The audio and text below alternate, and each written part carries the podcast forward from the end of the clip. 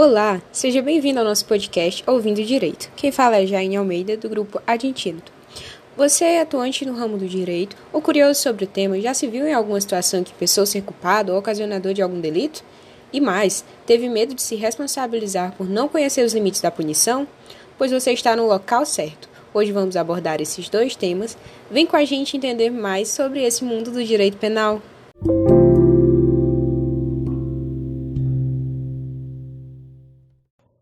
Olá, gente, bem-vindos de volta. Vamos falar agora de um assunto muito importante no direito penal.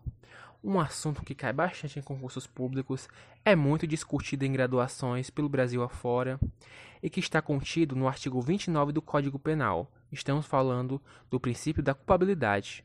Mas eu não vou me restringir aqui à letra da lei. É bom sempre saber a letra da lei, mas não é o mais importante nesse caso. O mais importante aqui é a gente entender a noção geral desse princípio, então, o princípio da culpabilidade é aquele que vai dizer para a gente que toda responsabilidade penal nos Estados democráticos de direito é decorrente de dolo ou ao menos de culpa.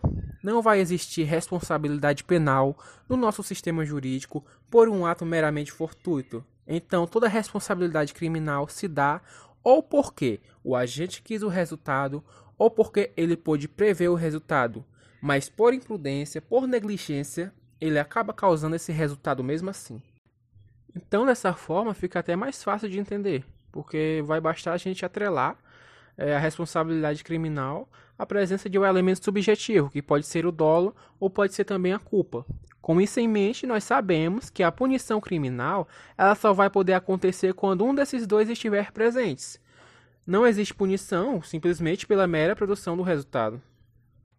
Então, galera, é importante a gente saber que esse sistema, esse princípio, ele ficou bastante tempo ligado à ideia de causalismo, só saindo de lá para a ideia de finalismo. Depois disso, ele começou a, a ser pensado dessa vez como elemento normativo. Então, para que a gente entenda melhor, eu vou dar um exemplo. Imaginem aí um motorista numa movimentada avenida urbana de uma grande cidade brasileira, observando rigorosamente todas as sinalizações, ciente das regras de trânsito, extremamente atento a tudo que está ocorrendo. E ele está ali dirigindo seu veículo, né, perfeitamente bem, na velocidade ideal recomendada, até que do nada, inesperadamente, um cara, um suicida, pula na frente do veículo e o motorista acaba atropelando e o matando. Então vejam, do ponto de vista da causalidade, o condutor produziu lesões que acarretaram na morte do rapaz. Ele, nesse sistema, seria culpado. Agora a grande questão é: primeiro, ele agiu com dolo? Ele queria o resultado da morte do suicida? Ele podia prever essa fatalidade? A resposta aí é não. Por isso, a possibilidade de culpa ela, ela vai se tornar inexistente, uma vez que, que apesar da causa objetiva da morte, o causador ele não tinha chance de prever aquilo. Ele não tinha como saber que o cara ia pular do nada na frente do carro dele. Uma punição nesse tipo de caso não caberia, a não ser que o juiz fosse tendencioso, aí seria outros 500.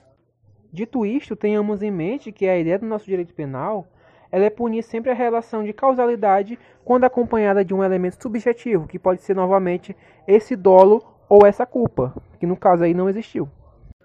Esse é um exemplo simples até para quem nunca estudou o assunto mas tem alguns casos que já é mais complicado de avaliar. Por exemplo, imagine a situação de um sequestrador que pega uma vítima na rua. Ele leva ela para casa dele, deixa ela lá no quarto, num cativeiro, né? Trancada, e sai para comprar alimento. Agora pense que nesse momento é, se inicia uma tempestade na, na região, uma tempestade gigantesca. E um raio, por uma fatalidade, cai naquele cativeiro, causando um incêndio e matando essa pessoa que estava lá na cafiada. Bom, é, mais uma vez, do ponto de vista do direito penal, o que nós vamos ter que analisar é: o agente causou objetivamente o resultado da morte? Ou seja, se o sujeito não tivesse capturado a vítima e a colocado no cativeiro, ela teria morrido? Provavelmente não, ela não teria morrido. Logo, do ponto de vista exclusivamente objetivo, ele causou o resultado morte. Só que nós agora temos que, que pensar também do ponto de vista subjetivo. Esse sujeito ele queria que a vítima morresse? Ele tinha dolo de matar a vítima? Provavelmente, evidentemente que não. Analisando o exemplo, a intenção dele era, na realidade, sequestrá-la e pedir um resgate, com ela ainda viva. Agora, ainda que ele não tenha agido com dolo, ele agiu com imprudência ao deixar a vítima presa naquele local. Apesar disso, não houve previsibilidade do fato. Não havia elementos concretos para suspeitar da possibilidade de um raio cair naquele, naquele lugar. Com isso, o suspeito sequer seria responsabilizado pelo homicídio culposo, tendo em vista um, é, um resultado que não foi provocado nem por dolo nem por culpa.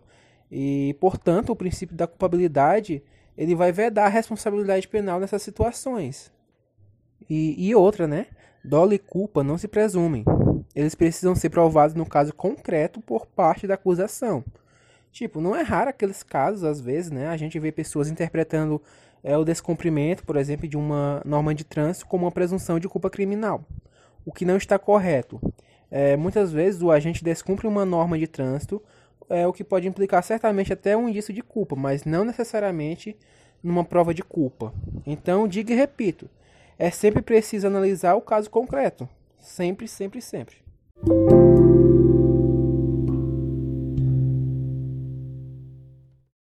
Bom, galera, voltei. E agora vamos falar sobre o princípio da limitação das penas.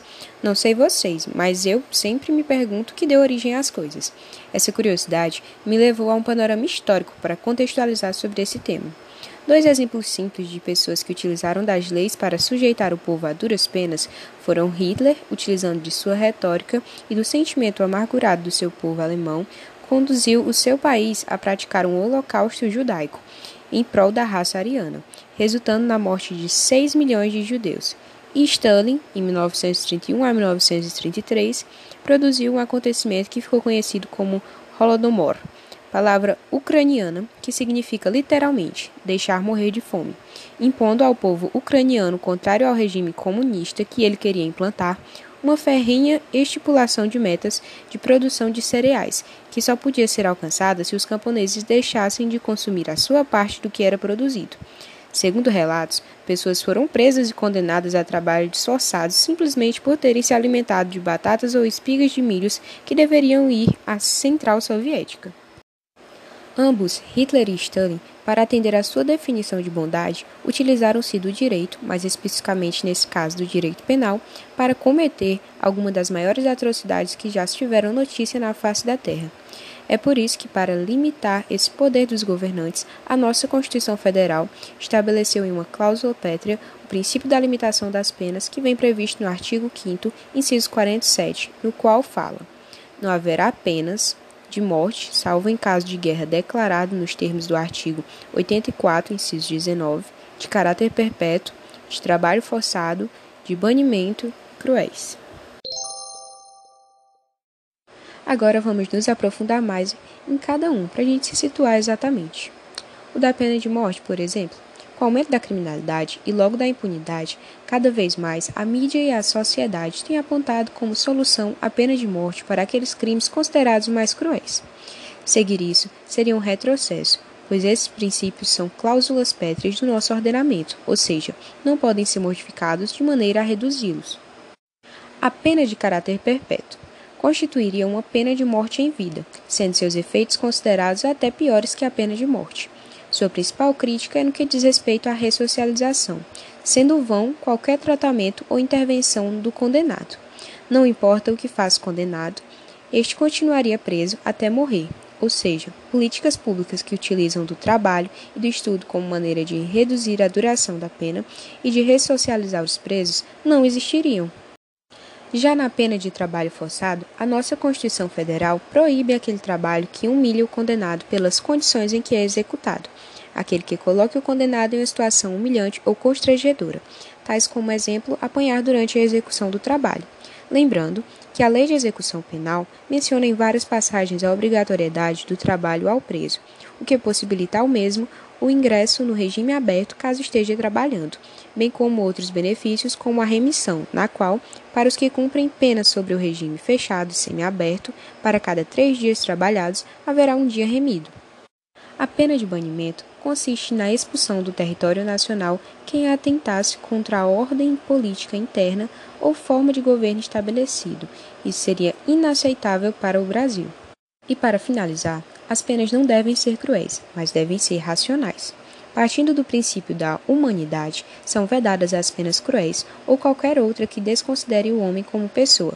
Exemplo de pena cruel é decepar a mão de um ladrão. O legislador constituinte, ao vedar as penas cruéis, quis proteger a integridade física e a moral do preso. Essas penas mencionadas se encontram na parte que diz respeito aos direitos e garantias fundamentais, cláusulas pétreas que não podem ser alteradas para serem diminuídas. Bom, esse foi nosso primeiro podcast. Contamos com você no próximo e qualquer dúvida pode ser enviada para a gente. Até logo!